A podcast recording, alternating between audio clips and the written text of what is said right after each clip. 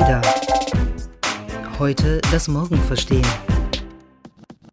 Hallo und herzlich willkommen zu unserem Podcast über das Thema, was ist eigentlich Komplexität und wie können wir sie bewältigen in unserem unternehmerischen Alltag, in unserem privaten Leben. Dazu spreche ich heute mit André Hinnen. Wir kennen uns schon eine Weile und André Hinnen ist ein sehr kluger Kopf, ein kreativer Kopf, Buchautor eines Buches mit dem Titel Reframe It, über das wir auch gleich ein bisschen sprechen werden. Er ist Unternehmer. Er kann schwierige, komplexe Zusammenhänge so visualisieren, dass Menschen sie ganz wunderbar verstehen können. Hallo André. Hallo. Fangen wir doch mal an. Wir wollen ein bisschen verstehen, was Komplexität ist und ähm, vielleicht einfach mal zur, zur Verständlichmachung gleich mal zu Beginn, wo kommt denn der Begriff her? Also Komplexität kommt eigentlich aus dem Lateinischen von complexum, ist das Partizip perfekt von complexi, umschlingen, umfassen oder auch zusammenfassen. Das klingt erstmal relativ einfach, aber wenn wir natürlich sozusagen Komplexität jetzt in unserer Alltagswelt uns anschauen, dann merken wir, ähm, der Begriff, der auch kompliziert klingt, beschreibt auch etwas Kompliziertes. Kannst du uns ein Beispiel geben von Komplexität in deinem Lebensalltag oder Berufsalltag? Gerne. Womit wir immer wieder konfrontiert sind, sind klassischerweise Unternehmensstrategien, die ja eigentlich zwei Aufgaben zu erfüllen haben. Einerseits versuchen sie die Komplexität ihrer Umwelt abzubilden, Modelle zu machen, was denn gerade die Situation ist, was die Trends sind und dann in einem zweiten Schritt ähm, Lösungen vorzuschlagen, wie man dieser komplexen Umwelt zu begegnen hat. Das ist für mich so ein, ein wunderbares Beispiel für ähm, ein komplexes Abbild einer komplexen Umwelt. Und wo entstehen da jetzt speziell die Probleme bei dieser äh, Frage der Unternehmensstrategie und der Komplexität, die da drin steckt? Ähm, einerseits finde ich, ist ein großes Problem immer bei der Entscheidung, wie viel soll ich effektiv abbilden. Das gleiche gilt ja für wissenschaftliche Theorien, wie dickflüssig soll die Theorie sein, wie nahe soll ich bei der Realität bleiben und wie sehr soll ich reduzieren. Und andererseits ähm, stellt sich diese Frage dann auch bei der Kommunikation von der Strategie an die Mitarbeitenden, Mitarbeitenden, an die Investoren und so weiter. Wie sehr soll ich die Strategie in ihrer ganzen Kompliziertheit oder eben Komplexität kommunizieren oder soll ich da vereinfachen oder eben umformen? Ein bisschen vereinfachen muss man. Mir fällt dabei gerade ein, ähm, es gibt ja dieses schöne Zitat von Andrei Korsipski, The map is not the territory, wo man eben genau, ganz genau ja. versteht, dass jede Landkarte mhm, oder auch mhm. jede modellhafte Abbildung von komplexen Zusammenhängen eben nicht äh, die Realität widerspiegeln mhm. kann. Denn wenn man sozusagen alles einbringt, wie du gerade gesagt hast, dann wird eine Karte eins zu eins die Abbildung der Wirklichkeit und man könnte sie nicht mehr benutzen, genau, weil dann, genau diese Reduktion ja, ja. von Komplexität dann eben nicht mehr gegeben Absolut. ist. Genau, ja. Ich hätte es nicht besser formulieren können. Ähm, da liegt genau das Problem. Also wie sehr soll ich abstrahieren, aber eben auch wie sehr soll ich das Abstrahierte nochmals mit zusätzlicher Information ergänzen. Hier, was ich persönlich immer spannend finde, ist halt die, dann die Frage nach der Metapher. Also wenn ich ja nur abstrahiere, dann habe ich ein Modell, aber wenn ich dieses Modell dann noch in ein anderes Setting stelle, in eine andere, wenn man so will, Story World, dann habe ich ja wieder was dazu ergänzt, das vielleicht das Verständnis der Realität erhöhen kann. Gibt es dafür ein Beispiel aus dem Unternehmenszusammenhang? Ja, also ich versuche da mal ein bisschen stringent zu bleiben und weshalb ich beim Beispiel der Strategie bleibe. Was wir hier oft machen, sind halt wirklich strategische Metaphern, dass dann die Unternehmung wird dann vielleicht zu einem Kursschiff, zu einem Raumschiff, zu einem Königreich, zu einem großen Gehirn, womit man dann ein Schlaglicht setzen kann auf Dinge, die für den Strategen oder den Chef oder die Chefin tatsächlich relevant sind. Da gibt es ein wunderbares Buch aus den 80er Jahren, das heißt Images of Organization ähm, wo der Autor Gareth Morgan beschreibt, dass wir alle implizite Bilder oder implizite Linsen oder Brillen tragen, durch die wir die Unternehmung sehen. Die einen, so der klassisch, klassisch der, der Stratege oder der Prozessoptimierer sieht die Welt durch die Brille der Maschine, nimmt die Unternehmung als Maschine wahr und vielleicht die HR-Chefin oder der HR-Chef sieht es dann eher als Theater und überlegt sich, wer hat welche Rolle, wer hat welche Machtposition inne und so weiter und so fort. Und eine zweite Quelle, die mir hierzu immer einfällt, ist ähm, ein Artikel aus dem Harvard Business Review, der heißt The Fruitful Flaws of Strategy Metaphors. Und in dem beschreiben die Autoren, dass eben die Betrachtungsweise mittels verschiedener Metaphern und eben auch problematischer Metaphern der Organisation den Blick auf eben diese total schärfen kann und dass durch die Arbeit mit solchen Metaphern eben auch ähm, quasi Blindspots aufgedeckt werden können und die Organisation so weiterentwickelt werden kann. Das finde ich ganz, ganz interessant, diese Metaphern. Mir fällt dazu ein, du hast gerade die Theatermetapher äh, erwähnt und ähm, ich glaube, dass die ganz, ganz spannend ist, auch wenn man Transformationsprozesse anschaut, wie zum Beispiel Digitalisierung oder technologische Transformation. Ich erinnere mich dran, ich habe mal ähm, mit einem Team ähm, sozusagen so ein Cultural Change Management, Management Prozess für ein Hotelunternehmen gemacht. Und wir haben es erst nicht hingekriegt, wirklich äh, alle richtig so mitzunehmen und haben dann irgendwann die Theatermetapher verwendet mit der, mit der Vorderbühne und der Hinterbühne. Mhm, cool. Und dann hat plötzlich was funktioniert, weil alle angefangen haben zu verstehen, es geht nicht nur darum, wie die performen, die auf der Vorderbühne stehen, die eigentlich das Schauspiel aufführen. Ja, also im Hotel jetzt diejenigen, die wirklich den Kundenkontakt mhm, haben, mhm. die am Desk sind, die Concierges und so weiter, sondern wenn die auf der Hinterbühne, die das Licht machen und die alles hin und her schieben. Also wenn die nicht mhm, funktionieren mhm, und nicht ganz eng zusammenarbeiten, dann wird das vorne nicht klappen. Mhm, und ich glaube, das ist was, was man insgesamt für alle möglichen Transformationsprozesse schön sehen kann und wo auch, glaube ich, deutlich wird, wie diese Metapher funktioniert. Wenn wir mal auf die heute, heutige Welt gucken, würdest du sagen, dass die Welt komplexer geworden ist oder sind wir sensibler geworden, darin Komplexität wahrzunehmen? Oh, gute Frage.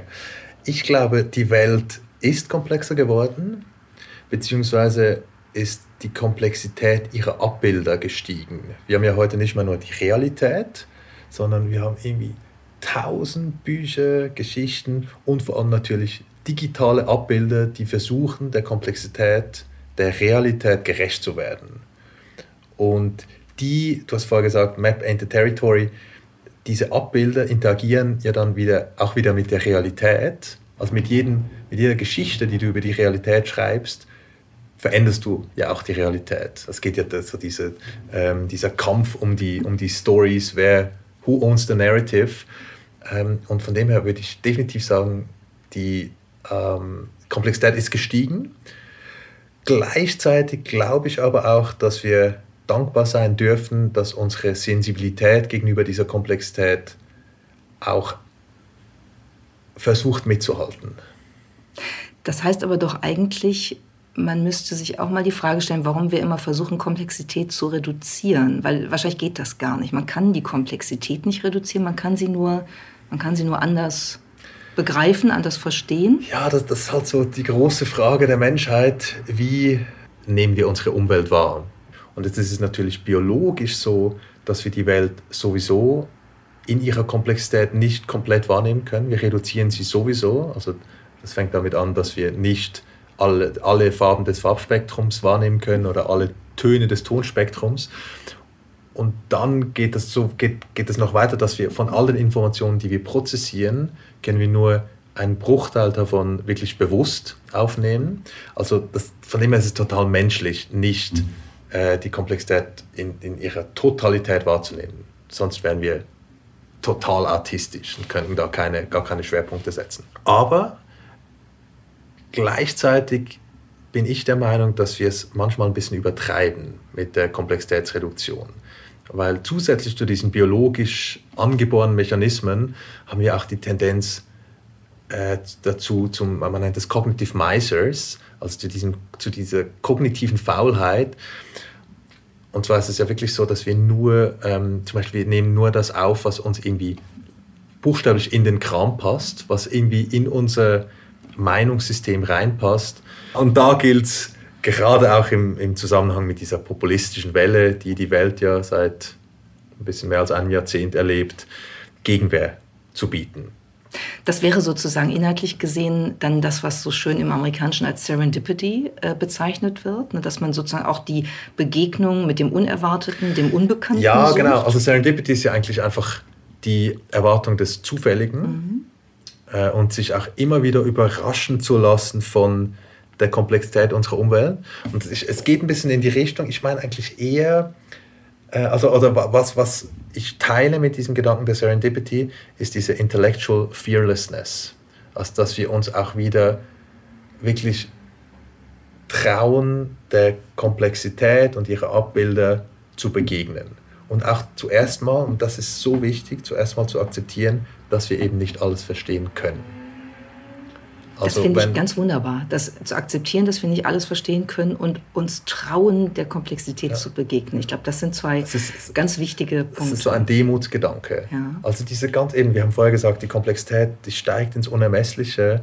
Wir haben irgendwie Zusammenhänge, die ein einzelner Mensch nicht mehr verstehen kann, gerade wenn man so an Finanzmärkte denkt.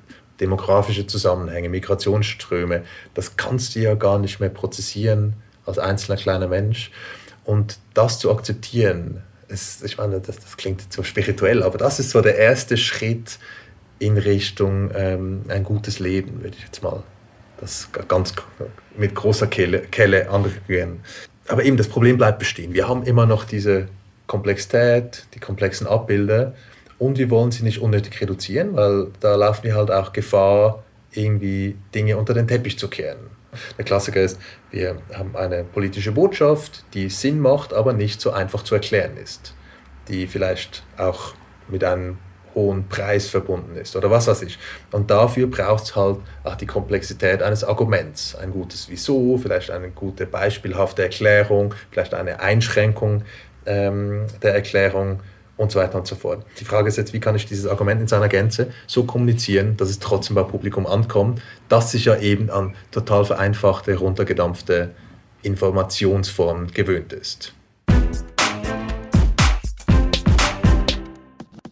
Digitalisierung, ja bitte. Aber wie ist das eigentlich mit Datensicherheit und Datenschutz? Und was sollte man über Cybersecurity wirklich wissen? Egal ob als Privatmensch, im Job oder als selbstständiger Unternehmer. Jeder, der die Chancen der Digitalisierung bestmöglich für sich nutzen möchte, sollte auch ihre Risiken kennen und mit ihnen umgehen können. Und genau darum geht es im Podcast Safety First von TÜV Süd. Die aktuelle Folge behandelt das Thema Sicherheitsupdate fürs Online-Banking. Was heißt die neue EU-Richtlinie für Geschäft und Privatkunden und ist das Online-Banking wirklich sicherer geworden? Safety First von TÜV Süd. Überall da, wo es Podcasts gibt. Du hast jetzt gerade gesagt, wir müssen mit der Komplexität uns ein bisschen versöhnen. Das finde ich einen schönen Gedanken. Andererseits ähm, gibt es natürlich auch viele Alltagssituationen oder es gibt viele ähm, wiederkehrende Herausforderungen im Berufsleben, wo man schon mit ein paar Mechanismen äh, sozusagen mit der Komplexität umgehen kann, weil das Leben sonst äh, wirklich irgendwann unüberschaubar wird. Genau. Also mir fällt so ein, ich weiß nicht, wenn ich, ein, ein ganz banales Beispiel, wenn ich in ein Hotel komme morgens und es gibt ein riesiges Frühstücksbuffet, dann setzt bei mir ein, ein Schema äh, setzt dann ein, die Routine, ja. genau, mit der wir uns natürlich ganz oft behelfen.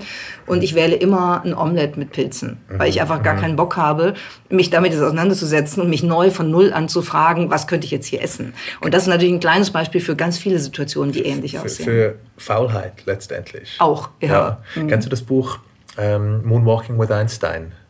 Ja. Also da drin beschreibt ja der der Tor, vielleicht erinnerst du dich, es geht so um diese ähm, äh, Gedächtnisathleten, die versuchen, zum Beispiel Pi-Zahlen auf möglichst viele Stellen auswendig zu lernen. Und darin beschreibt einer der Protagonisten, dass er versucht, immer so viele neue Dinge zu tun wie nur möglich, damit, damit ihm sein Leben länger vorkommt. Und das finde ich ganz clever. Immer mhm. wieder Neues tun, immer wieder ähm, Neues erforschen, probieren, damit einem die Fülle des Lebens auch in ihrer Gänze so offenbart wird. Du hast ja mit deinem Bruder auch ein Buch geschrieben äh, genau. unter dem Titel Reframe It. 42 Werkzeuge und ein Modell, mit denen sie Komplexität meistern. Genau, das ist so ein bisschen die Antwort, die wir für uns gefunden haben, wie wir der Komplexität der Umwelt begegnen möchten wir haben, als wir angefangen haben, so nach der Uni zu arbeiten, ganz, ganz oft gehört von Strategiechefs oder CEOs oder Professoren und Professorinnen, können Sie uns nicht erstmal helfen, die Komplexität zu reduzieren? Und das äh, ging dann weiter. Ich habe dann mal kurz bei einer äh, Fernsehproduktionsfirma gearbeitet und die haben immer vom DATS gesprochen. Es muss den DATS pleasen. Oder der, der, der Inhalt muss einfach genug für den DATS sein. DATS heißt der dümmste anzunehmende Zuschauer. Und ich kam da direkt von der Uni und war so, so ein bisschen in meiner akademischen Bubble und ich habe mich so genervt, dass immer alles so vereinfacht werden muss, bis es wirklich, Entschuldigung, der hinterletzte Trottel versteht. Und habe dann so ein bisschen angefangen zu überlegen, zusammen mit meinem Bruder, gibt es nicht eine andere Möglichkeit, der Komplexität unserer Welt eben zu begegnen? Und dann haben wir uns angefangen, so zurück zu besinnen auf uralte Tools, die wir im Gymnasium und an der Uni gelernt haben, die man am besten unter dem, dem Namen Reframe, Reframe, Entschuldigung, die man am besten unter dem Namen Reframing subsumieren kann, wieder hervorzukramen. Das sind Tools, wie baue ich ein sinnvolles Argument. Das sind Tools, wie erzähle ich eine stringente Geschichte. Was sind Metaphern, die nützlich sind, um Organisationen etwas irre, aber auch etwas ähm, mit, mit stärkerem Schlaglicht zu beleuchten. Und ja, und dann haben wir angefangen, diese Reframing-Tools zu sammeln und aufzubereiten. Und wir haben eben schon über eines gesprochen, was eine große Rolle spielt im Buch, nämlich Metaphern zu finden, die sozusagen auf andere äh, inhaltliche mhm. oder auch mhm. visuelle mhm. Ebene bestimmte komplexe Zus äh, Zusammenhänge heben können. Äh, ihr habt, äh, wie gesagt, 42 Werkzeuge in dem Buch und wir haben drei ausgesucht für unsere ADA Fellows, die auch dankenswerterweise mit den sehr, sehr schönen Illustrationen, die in dem Buch zu finden sind, auf unserem Fellowship Hub zur Verfügung stehen. Das erste wäre das, die sogenannte MECE-Strategie, äh, übersetzt Mutually Exclusive, Cognitively Exhaustive, also alles, was man tut, um Komplexität zu reduzieren, setzt voraus, dass dann auch äh, eine gewisse Trennschärfe da ist und dass eben allen, alle wesentlichen Sachverhalte tatsächlich abgedeckt sind. Ja, also wir haben, ich muss vielleicht ein bisschen ausholen, in der Begegnung mit komplexen Inhalten haben wir für uns so einen Weg definiert, den man beschreiten kann, um eben diese Inhalte für sich so aufzubereiten, damit man sie besser versteht und auch leichter kommunizieren kann. Und ziemlich am Anfang dieser Aufbereitung ist die Auseinandersetzung mit der Logik. Das beinhaltet, wie baue ich eben, habe ich vorher erwähnt, ein kluges Argument. Wie kann ich dieses Argument ein bisschen ähm, ausführlicher darstellen. Da gibt es zum Beispiel die Minto-Pyramide, wo man so eine, äh, ein, ein riesiges Argument anhand des Pyramidenprinzips bauen kann. Und das dritte sehr nützliche Tool ist das sogenannte MISI-Tool. Das kommt so aus der McKinsey-Ecke. Ähm, und das beschreibt die Logik, die gute Kategorisierungen innehaben müssen. Also das, das, menschliche Gehirn neigt ja dazu, alles immer zu kategorisieren. Ich habe vorher das Stichwort Chunking erwähnt. Also wir können nicht alles einfach in ihrer Fülle aufnehmen, in seiner Fülle aufnehmen, sondern müssen irgendwie das in einzelne Kategorien runterbrechen. Und MISI ähm, besteht aus zwei Kriterien. Das eine ist mutually exclusive. Das heißt, jede Kategorie, die ich baue, darf sich nicht, äh, jede Kategorie darf sich nicht mit einer anderen Kategorie überlappen. Also zum Beispiel, wenn ich die Grundfarben habe, habe ich Rot, Gelb, Blau. Und keine dieser Farben ist überlappend. Also es ist nicht irgendwie Rot, Hellrot, Blau, sondern trennscharf. Und das andere, ähm, das CE, steht für ähm, ähm, Comprehensively Exhaustive. Und das bedeutet, die, Kategorisi die, Entschuldigung, die Kategorisierung muss alles abdecken. Ich habe die drei Grundfarben und das sind die drei Grundfarben, die es gibt. Gibt nicht mehr. Ähm, das ist ein einfaches Beispiel, die Grundfarben. Ähm, man kann es auch ein bisschen ähm, komplizierter machen oder ein bisschen ähm, vielleicht näher an unsere Lebenswelt. Strategische Prioritäten. Also wir hatten einmal, dass wir eine Strategie visualisieren und kommunizieren durften. Da gab es fünf strategische Maßnahmen oder Prioritäten und die waren weder mutually exclusive, also weil da gab es irgendwie dann Inhalte, die haben in die eine Prio gepasst, aber auch in die andere und da wusste man nie so recht, ah, was, ach, da hat man mehr über das diskutiert als über die eigentlichen Inhalte. Und die Kategorien waren auch nicht ähm, collectively exhaustive, also kamen dann immer wieder Themen rein, die in keine der fünf Prios reingepasst hat. Und das hatte dann so einen riesen Rattenschwanz bei der Aus, beim, beim Rollout der Strategie, weil sie einfach nicht in sich schlüssig und stimmig war und somit auch einfach nicht so gut angekommen ist und nicht so gut umgesetzt worden ist. Ja, könnte man vielleicht auch übertragen, ähm, wenn man jetzt beispielsweise eine Digitalisierungsstrategie eines Unternehmens mhm. anschaut und man merkt, dass sich Zielgruppen äh, äh und Kundensegmentierung äh, verändern, dass man wirklich genau hinschauen muss, habe ich die sauber aufgeteilt, dass ich wirklich weiß, wen ich wann ansprechen muss und womit ansprechen kann.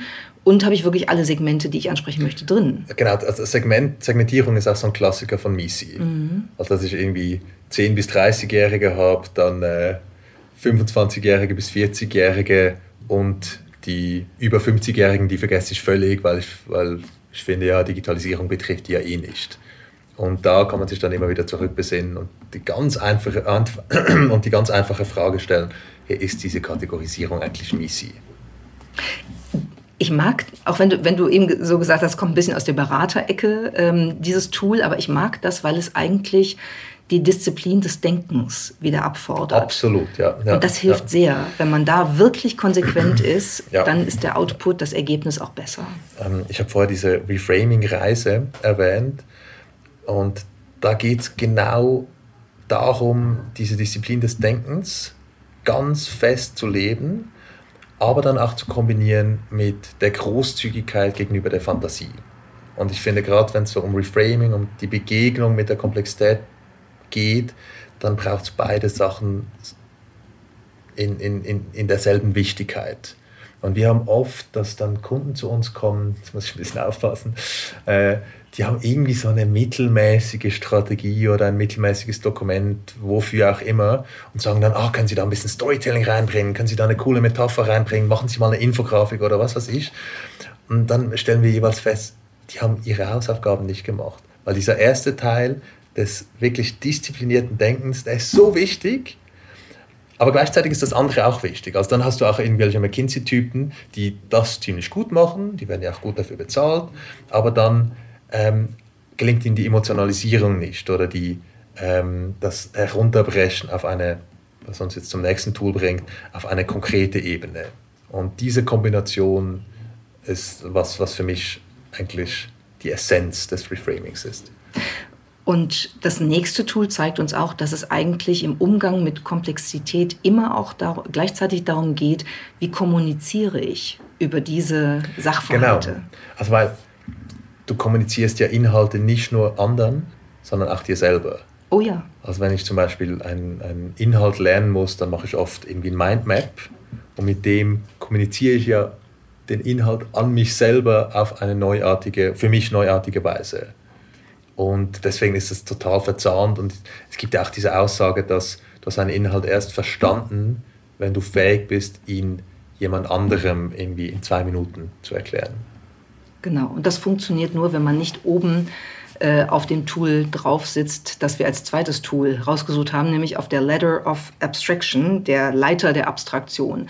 Und das passiert, glaube ich, ganz oft, ähm, was auch mit der Disziplin des Denkens zu tun hat, weil ich im Abstrakten äh, bleiben kann oder weil ich auch vielleicht nicht konkret werden möchte. Äh, das gibt es ja manchmal auch. Und dann sitze ich oben rittlings auf dieser Leiter und äh, rufe von da meine Makrothesen runter und alle Menschen, die ich erreichen möchte, Total, laufen ja. unter der Leiter durch, äh, weil eben die mittlere Ebene, die Mesoebene und die Konkretisierungsebene, die Mikroebene total fehlt. Mhm. Man könnte also sagen, diejenigen, die immer ganz oben auf der Leiter der Abstraktion sitzen, die sollten sich mal unter diese Leiter drunter legen und sie vielleicht auch mal auf sich drauffallen lassen. Das könnte oh, helfen, um gesagt. zu verstehen, ja, was eigentlich passiert. Ja. Sehr konkret. Genau. Ähm, ja, also vielleicht kurz Zoom Out, Letter of Abstraction, das ist so ein Journalistentool, das gibt schon super lange. Ähm, die, die den Economist lesen, kennen das sicher. Und zwar fangen die Artikel im Economist immer so an, dass du hast zuerst eine konkrete Situation, irgendwie ein Bauer am Salzsee in Aserbaidschan, der kein Wasser mehr hat oder dem die Fische wegsterben, irgendwas.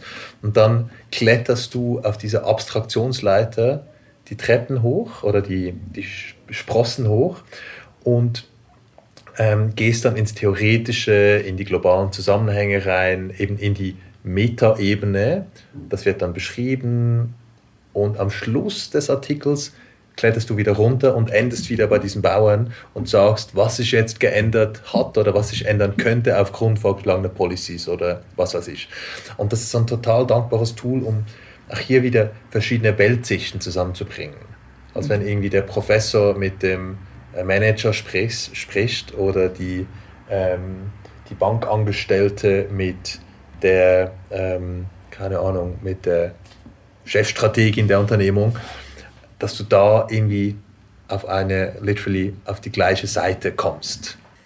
Und vielleicht gerade also dies, dieses Beispieldenken oder Konkretdenken, wenn ich da noch ein anderes Tool kurz erwähnen darf, das ich total mächtig finde, auch im Bereich der Logik, und das ist das ABBB-Tool. Das ähm, ist eine, ein Akronym für die, das perfekte Argument. Das heißt, du machst eine Aussage, A wie Aussage, dann B wie Begründung, und dann B wie Beispiel. Also zum Beispiel, ähm, wir müssen ins Ausland expandieren, das ist die Aussage. Begründung ist, ähm, weil im Inland brechen uns die Margen weg und die, das Beispiel dann, dass sich wirklich jeder im Sitzungszimmer vorstellen kann, wäre, äh, guck mal, hier ein Foto vom Supermarkt in Bümplitz, ist total leer, da geht niemand mehr hin, alle bestellen online oder irgend sowas. Ähm, statt Beispiel kann ich auch Beweis bringen, irgendwie Zahlen. Ähm, 2010 hatten wir noch so viele Verkäufe, 2019 nur noch so viel. Guck da, die Kurve zeigt runter. Ja, und zum Vollständigen machen die letzten beiden Bs stehen dann noch für Beschränkung. Also wo gilt das Argument nicht oder inwiefern ist das Argument nicht allgemeingültig? Also wir wollen ins Ausland expandieren, aber dürfen den Inlandmarkt nicht vergessen. Auch da wollen wir weiterhin investieren. Und das letzte B, und das ist auch total wichtig, ist das B der Basisannahme.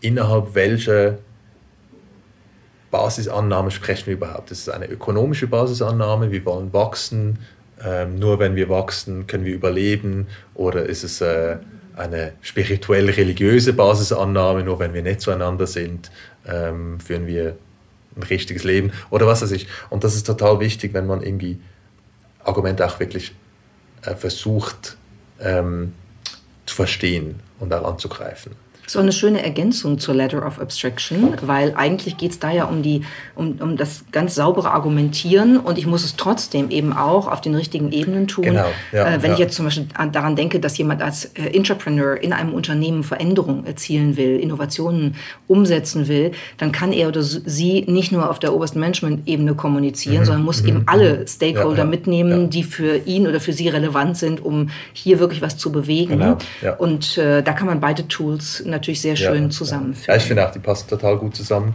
Und beide betonen wirklich die Bedeutung dieses Wechselspiels zwischen theoretischer Ebene, eben auch abstrakter oder distanzierter Ebene und wirklich dem ganz konkreten Beispielhaften. Und dass wir zum Beispiel, wir fragen ganz oft nach, wenn wir etwas nicht ganz verstehen, könnten Sie das an einem, anhand von einem Beispiel formulieren. Und ich finde das immer so die dankbarste Frage, weil dann merkst du wirklich, weiß dein Gegenüber, wovon sie oder er spricht. Ja. ja. Gute Kombination. Wir haben ein drittes Tool äh, oder ein drittes Beispiel, wie man sozusagen Komplexität auch in der Kommunikation ähm, ja, vielleicht gar nicht reduzieren, sondern umsetzen kann, sage ich jetzt mal. Das ist der Heldenmythos. Etwas, was wir alle, glaube ich, aus Hollywood-Filmen ähm, kennen, die sozusagen nach der Dramaturgie äh, der Geschichte einer Heldin oder eines Helden super funktionieren, weil das irgendwie die menschliche Seele berührt. Wie kann man das ähm, auch in einem Wirtschaftskontext oder in einem organisationalen Kontext umsetzen? Ja, ja, mit dem Heldenmythos machst du natürlich ein riesiges Fass auf. Das ist so ein Tool, ähm, das ursprünglich von einem Mythenforscher destilliert wurde, sage ich jetzt mal, in den 50er Jahren. Der hieß Joseph Campbell und hat tausende von Mythen, Märchen, Träumen analysiert und so ein bisschen herausgefunden, dass es eigentlich ein allgemeingültiges Muster gibt, dem ganz viele oder die, der Großteil der Geschichten eigentlich folgt. Und das sind dann irgendwie 30 Schritte von äh, Call to Adventure über Refusal of the Call, Road of Trials, äh, Magic Flight und so weiter. Und Hollywood hat das dann irgendwann entdeckt. George Lucas hat famously Star Wars auf diesem Heldenmythos basiert und ist dann auch entsprechend erfolgreich geworden, nicht zuletzt dank diesem Heldenmythos. Und dann irgendwie Anfang der 90er Jahre hat auch die Managementliteratur angefangen, diesen Heldenmythos für sich zu entdecken, es halt ein total dankbares Tool ist, um einerseits Prozesse zu strukturieren oder ähm, Projekte zu strukturieren und andererseits halt auch die Manager und Managerin total anspricht, wenn du ihnen sagst, hey, jetzt seid ihr mal die Heldinnen und Helden. Jetzt seid ihr nicht mehr einfach langweilige Mitarbeitende von einem Großkonzern, sondern ihr seid Helden, die in die Welt rausziehen, um etwas zu bewegen. Ähm, ich persönlich bin nicht der allergrößte Fan von diesem Heldenmythos in der ursprünglichen Form, weil es hat so was Horoskopmäßiges, so dieses Mal nach Zahlen. Aber etwas ist total spannend an diesem Heldenmythos. Und zwar ist das so wirklich das Grundkonstrukt der Heldin oder der Protagonistin, die in ihrer Komfortzone lebt. Und jede Geschichte fängt ja, oder fast jede Geschichte fängt ja irgendwie an mit dem Setup. Wir befinden uns zu Hause, es ist alles normal, jeden Tag gehen wir unseren Routinen nach, wie du das vorher beschrieben hast. Und dann bricht etwas von der Außenwelt in diese Komfortzone rein. Es kann ein Autounfall sein, es kann ein Megatrend sein, der unsere analoge Welt vor digitale Tatsachen stellt. Was weiß ich. Wirtschaftskrise. Wirtschaftskrise, genau. Irgendein Change, der mich persönlich betrifft und der mich aus dieser Komfortzone rausholt. Und das kann sein eben eine, ein Problem oder es kann sein ein, eine Verführung. Ich, ich sehe etwas, wo ich hin will. Aber es ist immer so, und, und das ist wirklich allen Geschichten die über mehrere Jahrhunderte überlebt haben, sage ich mal, gemein, dass eine Person aus ihrer Welt herausgeht und in, eine, in die Fremde zieht und in dieser Fremde etwas lernt und dann zurückkommt in ihre eigene Welt äh, in, in, und dann zurückkommt in ihre eigene Welt und diese mit dem gelernten Wissen dann verändern kann. Also es gibt dann diesen Ausdruck Master oder Mistress, klingt ein bisschen doof, aber äh, Master oder Mistress of two worlds. Also du gehst von, von hier aus in die Fremde, lernst da was, musst harte Entscheidungen treffen und kommst zurück und bist dann befähigt, deine eigene Welt zu verändern. Und das finde ich von der Symbolhaftigkeit total spannend. Das finde ich vor allem spannend, äh, gerade äh, im, im Lichte der gesamten Digitalisierungsentwicklung, weil wir ja so ein bisschen in eine Richtung gehen, wo wir immer mehr äh, Convenience, äh, immer mehr Annehmlichkeit, Bequemlichkeit geliefert mhm. bekommen. Und mhm. ich glaube, was mir daran, wie du das gerade mit dem Heldenmythos beschrieben hast, besonders gefällt, ist, dass man eigentlich daraus lernen kann, man muss sich dem anderen, dem Unbekannten, auch der Reibung aussetzen. So wichtig. Ja. Um in der Gegenwart und für sich selber oder für das eigene Unternehmen oder das eigene äh, Unterfangen wirklich etwas verändern zu mhm. können mhm. und eine Art von Fortschritt mhm. ähm, erreichen mhm. zu können. Mhm. Ich glaube, darin steckt wirklich ganz viel Mehrwert dieses Absolut. Heldenmythos. Ja, ja. Genau, das Stellen dem Unbekannten. Und ähm, ich habe vorher dieses Thema Populismus kurz angeschnitten, das Thema Emotionalität oder Irrationalität.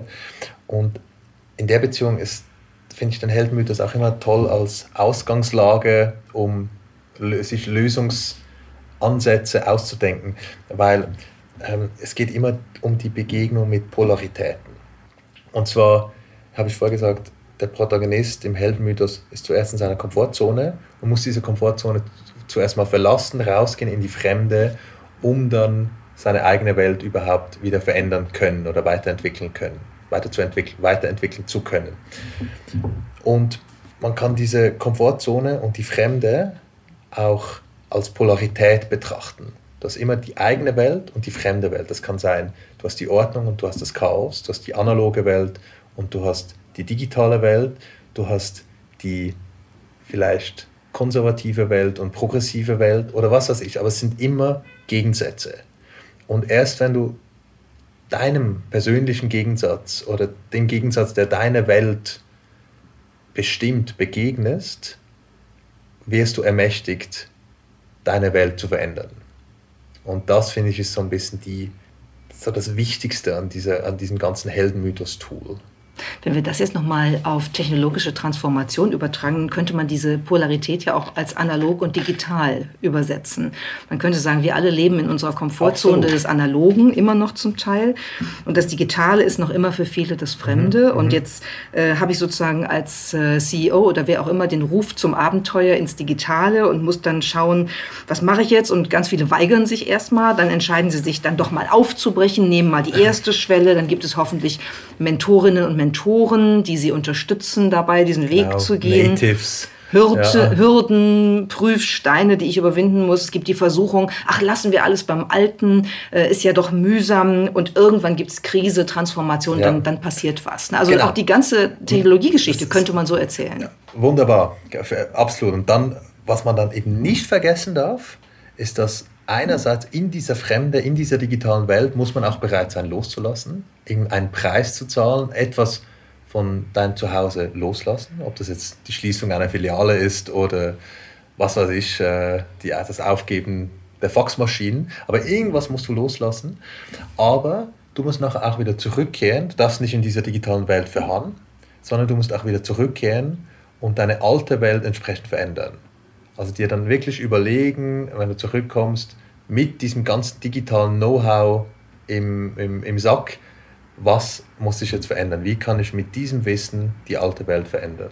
Und am Schluss ist ja das Schöne, dass sich dann diese beiden Pole verschmelzen. Du hast dann nicht mehr nur das Digitale, nur das Analoge. Inzwischen ist ja alles wie ein Yin und Yang, das ineinander verfließt. Ja. Hast du einen persönlichen Helden der Digitalisierung? Ähm, ich bin 90er Jahre Kind, so halb Digital Native sozusagen. Ähm, und äh, für mich war immer äh, eine wichtige Bezugsperson Keanu Reeves in The Matrix, der ja auch diese, ganzen, diese ganze Heldengeschichte total äh, treu nacherzählt. Einfach mit, der klein, mit dem kleinen Twist, dass die reale Welt die Fremde ist und die digitale Welt das eigene. Ähm, und ja, ich finde, von ihm kann man recht viel lernen.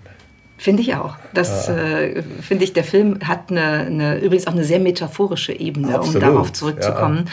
mit der man ganz viel machen kann und ja. wenn man auch heutige Herausforderungen von technologischer Transformation anschaut. Fassen wir doch nochmal zusammen. Also wir haben äh, jetzt darüber gesprochen, erstens, dass Komplexität eigentlich nicht reduziert werden kann, sondern dass wir schon irgendwie den Mut äh, haben müssen, uns mit Komplex Komplexität auseinanderzusetzen. Zweitens, dass Komplexität immer auch mit der Frage zusammenhängt, wie kommuniziere ich mhm. bestimmte Dinge, die komplex sind. Und dann haben wir über drei Tools gesprochen. Einmal über das MESI-Tool, wo es eigentlich um die Disziplin des Denkens geht. Wer nicht sozusagen die ordentliche Vorarbeit macht, um genau die richtigen und exklusiven Kategorien äh, zu bestimmen, der kann das auch nicht kommunizieren. Wir haben zum Zweiten über die Ladder of Abstraction, die Leiter der Abstraktion gesprochen, was im Grunde besagt, ich muss schauen, dass ich bei der Kommunikation wirklich alle Stakeholder adressiere, dass ich nicht immer nur so auf der Abstraktionsebene über allem schwebe. Und wir haben über den Heldenmythos gesprochen gesprochen, wo es eigentlich darum geht, dass ich mich auf Polarität einlassen muss, dass ich sozusagen ausziehen muss, um das Neue, das Gegensätzliche, das andere, das Unbekannte kennenzulernen, es mit zu integrieren in meine Welt und dadurch meine Welt verändern zu können. Mhm. Stichwort mhm. Innovation. Das sind so die fünf Takeaways, die ich äh, jetzt sehe. Ich glaube, wenn man die sich deutlich vor Augen führt, dann kann man schon mal ähm, ganz anders an den Umgang mit Komplexität rangehen, als wir das oft tun. Ich würde es mir erhoffen. Also vielleicht noch von meiner Seite, was mir wichtig ist, ist eben diese furchtlose Begegnung mit allem, was als komplex verschrien ist und dass wir auch einfach mal akzeptieren, dass wir nicht alles verstehen können, aber dass wir mit den Inhalten spielen dürfen, dass wir sie auseinandernehmen dürfen, dass wir sie neu zusammensetzen können, dass wir eigene, eigenes in die Inhalte einfließen lassen dürfen, weil wir, wir tun das ja sowieso, können wir jetzt gerade gerade auch explizit tun, eben das explizite Arbeiten mit Metaphern, mit persönlichen Geschichten, mit Beispielen und so weiter und so fort. Und dann glaube ich, hoffe ich, wünsche ich mir, dass die Menschheit wieder ein bisschen näher zusammenrückt und auch ein bisschen sinnvoller oder sinnstiftender über Inhalte aller Art diskutieren kann. Das ist ein schöner Appell. Und wie man das kann, lernt man unter anderem in dem Buch von dir und deinem Bruder, Reframe It. Und wir haben das Vergnügen, dass wir unseren ADA Fellows ein paar Auszüge davon präsentieren dürfen. Es ist ein sehr schön illustriertes Buch auch, wo man nicht nur gerne liest, sondern auch gerne hinschaut. Und ich danke dir ganz herzlich, Andri, dass du dir die Zeit genommen hast für dieses Gespräch. Vielen Dank dir. Hat mich sehr gefreut. Das war der ADA-Podcast Heute das Morgen verstehen. Entwickelt wird unser Podcast von der gesamten ADA-Redaktion, einem Teil der Handelsblatt Media Group. Produziert werden unsere Folgen in Düsseldorf von unserem wunderbaren Tonmeister Julian Stephan. Wenn ihr unsere Arbeit unterstützen möchtet, dann könnt ihr das am besten, indem ihr unser ADA-Magazin abonniert und unserem Podcast bei iTunes 5 Sterne gebt. Mehr Informationen gibt's unter join-ada.com.